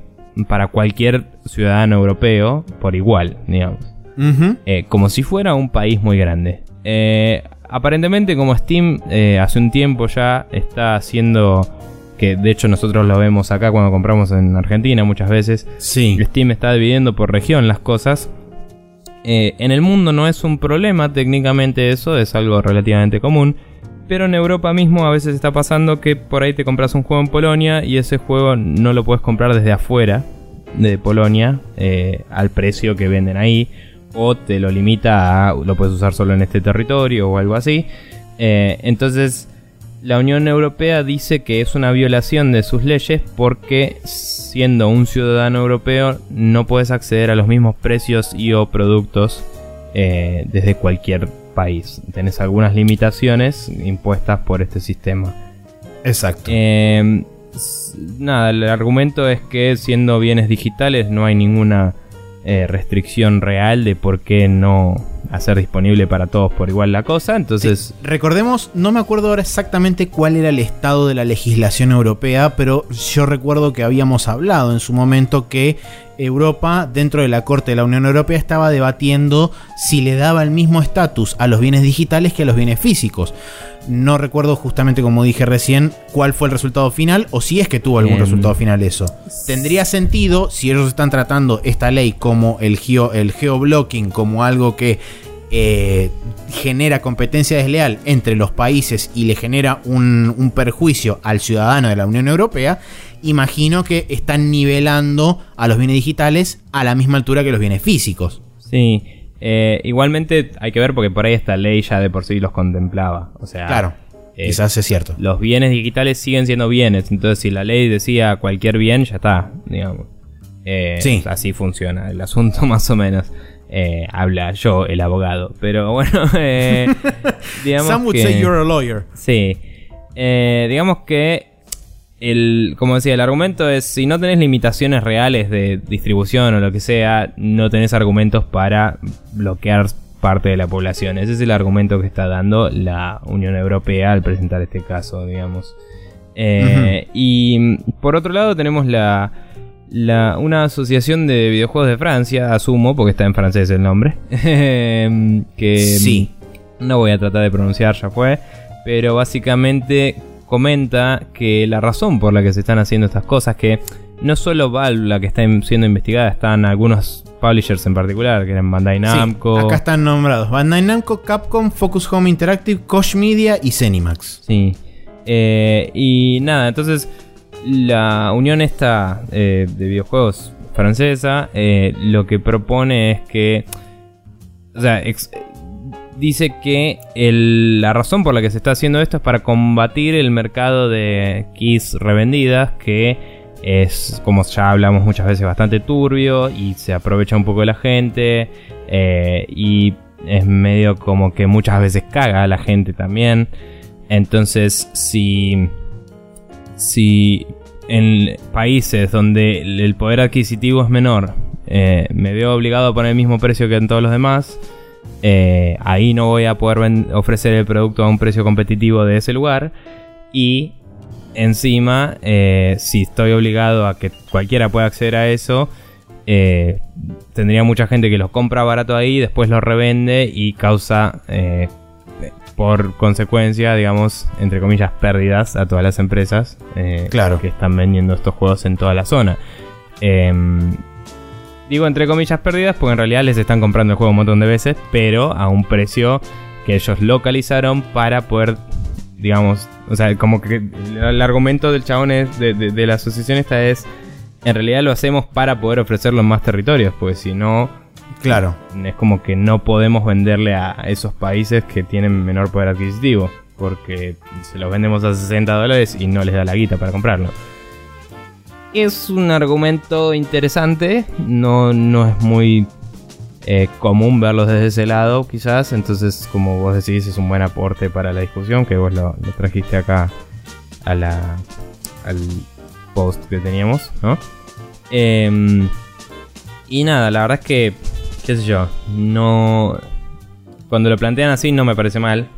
Eh, es que es una, es una discusión muy frágil y es una línea muy delgada sobre la que tenés que caminar y balancearte. Porque por un lado entiendo, digamos, desde el punto de vista de la investigación de decir si yo tengo un mercado abierto dentro de todo un territorio que compone varias naciones, eh, y de hecho dentro de ese territorio ofrecen varias empresas sus productos y sus servicios en distintos lugares y en, en ese mismo, eh, digamos, de la misma forma que los juegos se ofrecen a distintos precios, los productos de otras empresas también se deben ofrecer a distintos precios dependiendo del poder adquisitivo de cada ciudadano de cada país.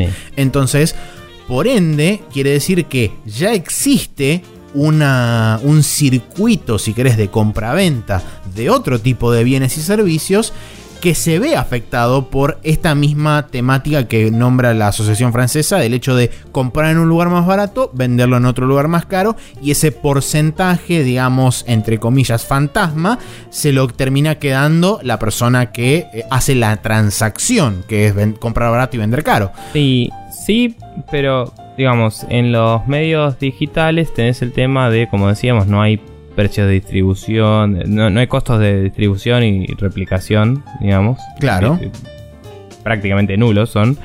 Entonces, es otra movida, porque si yo fuera, eh, por ejemplo, digamos que en Polonia se venden muy baratas las sillas, ponele. Y voy y compro sillas las vendo afuera, probablemente las tenga que vender a un precio bastante parecido a lo que se venden afuera, porque las voy a tener que llevar en algún barco o camión o algo y me va a costar plata. ¿Me entendés? Sí, la logística y distribución involucra un, precio extra. Y, y, de paso le voy a dar eh, trabajo a gente que maneja camiones o barcos o lo que sea. Y voy a pagar impuestos aduaneros donde aplique. O sea, no es que no va a haber un aporte a los mercados locales de cada lugar al que lleve el producto. Sí, entiendo. el mercado digital es otra cosa. Eh, dicho eso, estas denuncias también estaban pasando por otras empresas que son de, bienes comunes. Eh, las investigaciones, digo, no las denuncias. Eh, ah. Que no me acuerdo ahora, estaban listadas en el primer artículo. Pero... Mm, nada, además de Steam, estaban viendo de otras empresas, no importa. Y por ende, digo, eso significa que la ley es bastante clara y que están en violación de la ley. Entonces no hay mucho argumento que puedas proponer más allá de tal vez deberíamos replantear la ley. ¿Entendés? Claro, bueno, por ahí justamente a lo que apuntan, planteando por ahí esta, esta beta de decir lo hacemos justamente para brindarle una mayor posibilidad a la gente que tiene menor poder adquisitivo de tener dentro de su mercado el producto disponible. Tenemos que recurrir a esta a este sistema que por ahí no es lo mejor, pero que permite todo este tema de que hablábamos nosotros que en el mundo digital no existen, el tema de aranceles, costos de distribución, de este, logística, etcétera, etcétera, em, a la hora de comprar un producto y que vos lo tengas disponible en tu territorio. Eh, por eso digo que es muy, es muy difícil y es una línea muy delgada porque por un lado entiendo también eh, el tema de decir lo hacemos por los key resellers, no solamente por el hecho de los key resellers en sí de que se quedan ese porcentaje, sino también por el hecho de que a través de la compra y la venta y qué sé yo, puede haber tranquilamente todo tipo de fraudes en el medio eh, y terminan siendo que nadie le paga a ninguno y alguien se queda con una copia de un juego trucho o una key que ya fue activada o etcétera, etcétera, cosa que ya sabemos que ha ocurrido y que seguramente ocurra y siga ocurriendo porque hasta que se termine de eh, reforzar del todo ese tipo de sistemas o desaparezcan, definitivamente, eh, va a seguir pasando. Sí, digamos, lo que hablabas antes de que no recordabas cómo había sido el fallo anterior sobre si eran bienes que debían ser considerados iguales o no. No sé si tienen que ser igualmente considerados que los bienes comunes, los digitales, pero eh, sí el, fallo decía que la gente iba a tener que poder eh, disponer de ellos a voluntad. Y disponer de ellos a voluntad. Eh, hay que ver qué implica eso eventualmente, porque tenían una fecha límite para implementar todo lo que necesitaban. Sí que no me acuerdo cuál era. No sé, sé que desde ahí se implementaron los refunds y por ahí con eso alcanza. No sé si necesitaban realmente otra cosa.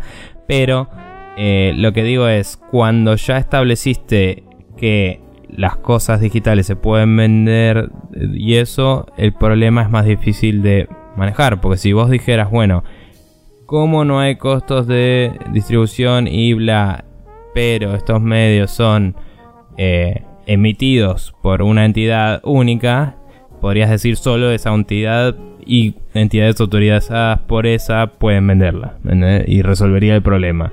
Eh, legal, legalmente, pero limitaría eso de que de golpe no podrías revenderlo. A menos que como usuario de alguna forma verificado puedas ser entitulado a venderla oficialmente. No sé, hay como formas de hacerlo, pero todas te privan de alguna libertad como consumidor. entonces es un tema. Eh, Nada. Y realmente no, no se me ocurre, o sea, una, una solución real. O sea, y una solución real que deje contento a todo el mundo es literalmente imposible. Pero algo, digamos, que pueda generar un encuentro, digamos, en territorio común o en terreno neutral entre las dos partes. Porque eh, quiero estar de acuerdo con los dos lados de la discusión porque cada uno está planteando un punto válido que en, determinado, en determinada forma el, el planteo que hace la Unión esta francesa sobre los key resellers, si bien lo está viendo desde el punto de vista del negocio de los publishers y, que tiene sentido porque es una asociación que los representa, de hecho, em, también a largo plazo terminaría en cierta forma eh, o sea, si no le dan bola, terminaría a, largo plazo beneficiando a los, a los consumidores eh, el hecho de mantener el, el, geo, el geolocation, el, el geoblocking. Ahí está, no me sale la palabra. Em, entonces, pero en ese sentido vos, como decías vos recién, le estás restringiendo, entre comillas, esa libertad o la posibilidad de querer acceder a un precio a una persona que quiere comprar un producto más barato porque se quiere ahorrar unos pesos porque bla, em, la posibilidad de hacerlo. Entonces es como, bueno, ok, ¿dónde estamos parados? ¿Cómo hacemos para lograr un acuerdo que tenga lo mejor de las dos partes? Si es que siquiera es posible. Sí, sí, es, es un tema eh, como que, como decimos, el considerar los productos digitales como productos normales eh, a nivel eh, como si fuera una analogía para la ley, funciona en muchos sentidos. De hecho, nuestras leyes digitales son un poco así, no sé si lo saben nuestros oyentes, pero eh, loguearse en la compu de alguien sin permiso es como entrarle a la casa, eh, legalmente hablando acá en Argentina. O leer su mail sin permiso es como leer su correo sin permiso y cosas así, porque era la forma más fácil de estipular la ley de algo así de nuevo. Eh, a pesar de que eso sirve como propósito de establecer una regularización de, de un medio nuevo, entre comillas, también como decía, es distinto cómo funciona el medio de producción y, distribución de las cosas. Entonces, las implicancias económicas son distintas. Eh, no sé si va a haber una solución que satisfaga las dos partes felizmente, digamos, la parte del consumidor y la parte del el vendedor. Eh, pero si hay que cumplir con las regulaciones como están en la Unión Europea, me parece que los vendedores se van a terminar comiendo un garrón y quizás tengan que buscar un precio promedio para toda Europa y algunos países van a terminar cagando y otros países van a terminar más felices, tal vez. O sea, quizás te terminan saliendo en toda Europa entre 45 y 50 euros en vez de 60, 80 y 40 y 30, dependiendo de dónde estás. Qué sé yo. Eh, vamos a ver qué pasa. El otro tema también es que hay que ver si esta legislación, una vez que se conozca el resultado final, primero de la investigación y que eso determine un veredicto y eso dependerá si se eleva o no a una corte propiamente dicho, porque recordemos que esto es solamente una investigación. Eh, después, una vez que se obtengan los resultados, de ahí se derivará o no a un, a un eventual juicio o jurado o lo que mongo sea. Pero bueno, una vez que ya estemos en ese, en ese estadio, después de que se termine de dar un veredicto con respecto a esto, hay que ver si esto después sienta precedente. En Europa seguro va a sentar precedente para un lado o para el otro. El tema es ver si esto sienta precedente a nivel mundial para que otras regiones adopten posturas similares o inicien investigaciones de similares magnitudes. Sí, sí, va a haber que ver qué pasa. Eh, pero bueno. Sí, lo interesante de esto también es que durante la misma nota de la primera parte, donde hablan justamente de la Comisión Europea que investiga, dicen que este no es un proceso eh, que tenga un límite de tiempo, o sea que es una investigación que tranquilamente puede durar varios meses o inclusive años, así que es un proceso que realmente va a llevar su tiempo. Y por el fraseo que tomaron, digamos, a la hora de destacar un poco cuál era el, punto central de la investigación, me da la impresión de que la están tomando con una seriedad importante, con la seriedad que amerita por lo menos el caso a nivel, digamos, perjuicio del consumidor.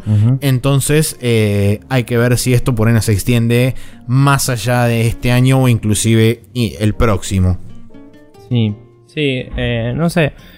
El tiempo dirá qué carajo pasa con todo esto. Eh, sí, sin dudas es algo interesante de ver, ya sea para qué lado se termine resolviendo. es uno de los temas que más preocupan por ahí no diría preocupan, sino digo más interesante de analizar a la hora de hablar de los bienes digitales y sobre todo si la industria se quiere mover hacia un futuro íntegramente digital como estamos viendo que claramente está intentando hacer, eh, hay un montón de cosas a resolver en el medio y esta es parte de una de esas cosas a resolver también. Sí. Em, pero nada, lo que decía es, hay que. O sea, veremos cómo se resuelve. Y recordemos que Valve es muy de dejar las cosas como están hasta que un juez le dice que ya no puede. Así hasta que, casi que explotan. Esto de alguna forma podría influir en el servicio de Steam eh, en total, digamos.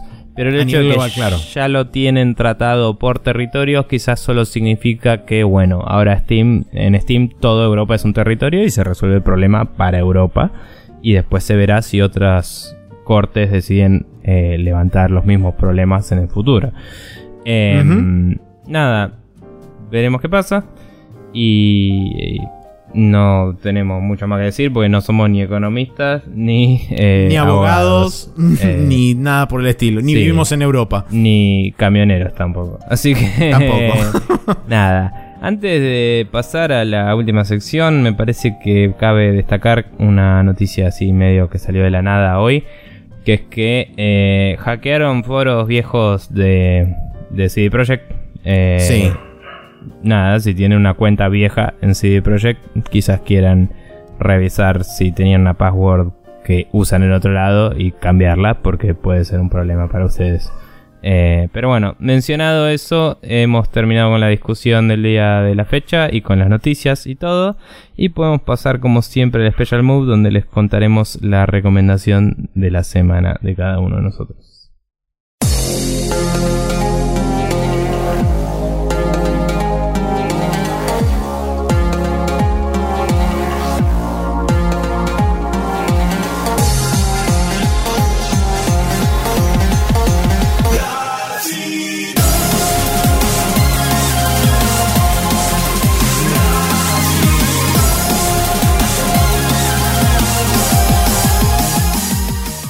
Bien, estamos de vuelta acá en el Special Move donde tenemos dos cosas para recomendar. Eh, Maxi, ¿por qué no empezás vos?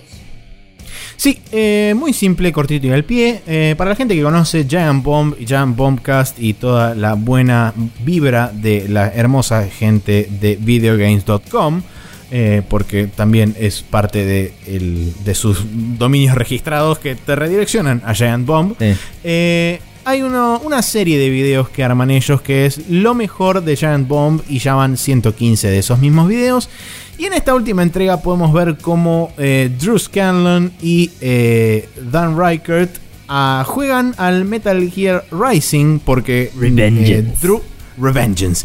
Porque Drew no había jugado nunca ningún Metal Gear en su vida. Y entonces agarró y un día dijo: "Mm, Tengo que jugar todos los Metal Gear. Y empezaron una serie de videos que arranca desde el 1 hasta el 5, pasando por todos los Metal Gears eh, numerados oficialmente. Eh, Peace Walker también, a pesar de que no es numerado oficialmente, pero es parte, digamos, del canon principal. Sí. Eh, el último en esa saga de videos es este, el Metal Gear Rising, y este es un compilado de un montón de delirios, de cosas y de magia que pasan en ese video. Como por ejemplo que yo no me acordaba y que el senador Armstrong en determinado momento, senador Armstrong es el malo principal del juego, el senador Armstrong en determinado momento, en el año 2013, dice... eh, no sé qué, no sé cuánto, to make America great again. Sí. Y es como. ¡Wow! Sí, sí, eso fue bastante. eh, bastante. sí, tuiteado y y reproducido tuiteado. a través de, Sí. de, la, de la internet cuando sucedió. Pero bueno, sí. Sí, pero la gente Eh, prefirió decir que le robó el discurso a Bane cuando dijo una frase súper genérica en vez de agarrar esto que tiene mucho más sentido. Pero bueno. Sí, totalmente. Pero bueno, y después pasa el momento Nanomachines Sun y es lo mejor del mundo. Sí. Así que nada, véanlo porque realmente no tiene desperdicio, se van a reír mucho y la van a pasar muy bien. Sobre todo porque cada vez que entra la música de los jefes, los dos empiezan a hacer headbanging y es lo más de la vida. Bien. Bueno, eh, yo por mi parte tengo un podcast para recomendar porque me gusta escuchar muchos podcasts porque así es la vida. Y eh, en este caso es eh, producido por del señor Gus Casals, así se llama el podcast, producido por, eh, que está en lunfa.fm donde tenemos nuestros amigos de Demasiado Cine y tantos otros podcasts eh, ahí presentes. Y eh, este, esta serie de podcasts es sobre los productores de música que hay a través de los tiempos. Principalmente arranca mucho con cosas que ver con los 80s, ¿no? Porque ya Gus había hecho una serie de podcasts sobre 1982 y la música que hubo en ese año. Entonces eh, te va presentando un poco las distintas bandas, cantantes y músicos que han producido distintos productores que para él y para la historia de la música son eh, relevantes y famosos y, por qué llegaron a hacerlo y te cuenta un poquito la historia mientras te van mechando todos los temas más importantes y está bueno para dejarlo de fondo, conocer un poco de música que quizás alguna vez escuchaste y no estás seguro de dónde salió. Eh, o no sé qué carajo escuchar, me pongo ese podcast y estoy escuchando música copada de una u otra forma. Y no sé, está bueno para ampliar los horizontes eh, escuchátiles. Eh, así que nada, muy bueno. Eh, lunfa.fm barra producido guion por. Y entran ahí y lo pueden escuchar. Están en iTunes y en todos lados. Así que ya saben. Bien. Maxi, Bien. ¿Cómo hace la gente Sí. para seguirnos en todos los medios de la Tierra? en todos los medios de la Tierra. Primero, eh, agarran y salen al patio o a su terraza o a lo que sea y miran eh, el horizonte y se fijan si hay señales de humo, de luces o de algún tipo de cosas. Si no, bajan de vuelta, van a su pieza o a donde tengan su este, preferida PC u ordenador de preferencia y ponen en iTunes Spreadshot News todo junto, le dan enter y les va a aparecer ahí el feed de nuestro podcast, un botoncito que dice suscribir, ustedes lo apretan y de esa forma ya automáticamente a partir de ese mismo instante, todos los martes a las 0.30 horas van a tener disponible el podcast en su dispositivo manzanátil de preferencia. Caso contrario de no tener un dispositivo manzanátil de preferencia, pueden pasar por nuestra página oficial en spreadshotnews.com, copiarse el feed de nuestro podcast que es spreadshotnews.com barra podcast y eso ponerlo en cualquier reproductor o lector de RCS de su preferencia justamente. Tercera opción es utilizar iBox en ibcortaox.com, escribir Spreadshot News todo junto y de esa forma también podrán acceder al feed de nuestro podcast donde ah, ahí también se pueden suscribir y ser felices nuevamente si no lo eran anteriormente. La cuarta opción que se agregó hace poco, donde están todos los programas del 2016 para atrás, inclusive también los de ahora 2017, mientras se siguen archivando, justamente, cuac, en archive.org barra details barra spreadshot news podcast. Ahí pueden acceder a todo, absolutamente todo lo que está en el Spreadshot verso distribuido por ahí. Eh, Eh, en por último, podcast, sí. al menos. En podcast al menos, sí, es verdad. Y es Vale. HTTPS también, vale Es aclarar. HTTPS, vale aclarar, cierto. Eh, por último tenemos la videomagia que se comporta en el canal de YouTube, donde tenemos eh, lo que se va a venir próximamente en youtube.com barra TV. El día miércoles va a ser la primera entrega del now loading que se llama Hitman Asesinando con estilo, entre paréntesis, mexicano. Eh, ya van a entender por qué. Eh, mm, va a ser una alegría y una felicidad enorme para toda la gente que lo va a ver. Nosotros la hemos pasado realmente muy bien. Sí, señor. Nuestras caras de alegría seguramente y de frustración, pero con una sonrisa, eh, demostrarán en consecuencia cuál fue eh, el, el estado general de la habitación mientras ocurrían magias de distintos colores y formas en la pantalla. Eh, ¿Quién era el que arrancaba jugando, Guillo? ¿O vos? Creo que yo. Vos. pero no me acuerdo. Así que lo dejamos para que la gente lo dilucide en el momento en que le apriete el botón de play. Bien, perfecto. Eh, bueno, nada, quiero que sepan, gente, como lo hemos dicho, que nos vamos a volver a juntar a jugar Hitman, así que esta serie seguirá idealmente por todos los mapas del Hitman y por mucho tiempo más, porque la pasamos muy bien y Guillo es un gran amigo y son grandes momentos que compartimos, eh, porque un amigo es una luz brillando en la oscuridad y todo eso. Así que con suerte les gustará y podrán seguir disfrutándolo por un tiempo más. Eh, también recuerden que pueden seguir nuestro Twitter de arroba guybrushrule, donde recomendamos juegos Así que estén es. por debajo de los 20 dólares para la PC, porque el Barezo Pirata Guybrush Triput decía que never spend more than 20 bucks in a computer video game. Y eso. Em, Nada, eso ha sido todo por el día de la fecha. Eh, hoy grabamos a una hora medio rara. Estuve medio distraído en un par de partes porque decidió hablarme todo el mundo mientras grababa Yupi. Y mm, espero que aún así Pasa. haya sido un buen capítulo. Eh, de paso, mientras estaba distraído, también eh, me acordé, como te decía, cuál era el hosting que me recomendaron para ver si podemos seguir con el tema de la migración. Así que con suerte habrá avances de eso prontamente. Eh, Bien. Pero bueno, vamos a ver cómo sigue la cosa. Gente, muchas gracias por seguirnos y por escucharnos. Por favor, coméntenos qué, qué les pareció la discusión de hoy, los temas de los que hablamos. Que mm, recuerden recomendarnos temas para futuros capítulos, que siempre nos gusta, si podemos, discutir cosas que les gusten a ustedes. Así que es más fácil cuando Correcto. ustedes nos dicen directamente qué les gusta que cuando tenemos que adivinar con una bola de cristal o algo así. Y nada, eso es todo. Nos veremos la próxima y buena semana. Sí, eh, procedo prontamente a dejarlos con un saludo muy especial porque en cualquier momento quizás suene el timbre y eso significa que me trajeron mi comida. Entonces eh, yo tengo que estar atento a el botón electrónico que hace y me indica que trajeron las cosas. Así que nos vemos la semana que viene en otro episodio de estas cosas que nos ponemos a hablar y a veces no tienen demasiado sentido que suceden una vez por semana.